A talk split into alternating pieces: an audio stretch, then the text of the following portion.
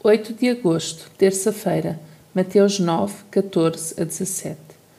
Naquela ocasião, os discípulos de João Batista aproximaram-se de Jesus com esta pergunta: Por que é que nós e os fariseus jejuamos muitas vezes e os teus discípulos não jejuam?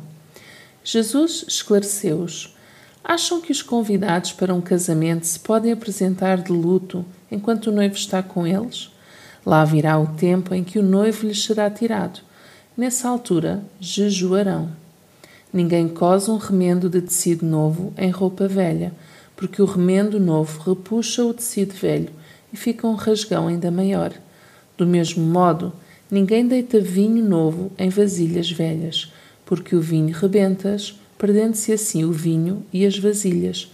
Portanto, o vinho novo deve ser metido em vasilhas novas, e assim se conservam ambas as coisas. Fazer jejum era algo comum para os fariseus e os discípulos de João Batista.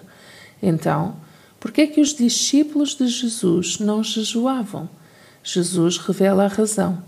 Enquanto estava com os seus seguidores, era tempo de festa, como quando o noivo está com os amigos. Chegaria o tempo do jejum e Jesus, tal como o vinho novo, tem de ser guardado em vasilhas novas.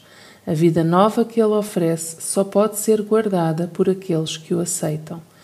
Aquelas cujas vidas são transformadas são criaturas novas e vidas preciosas e têm de ser guardadas em vasos novos.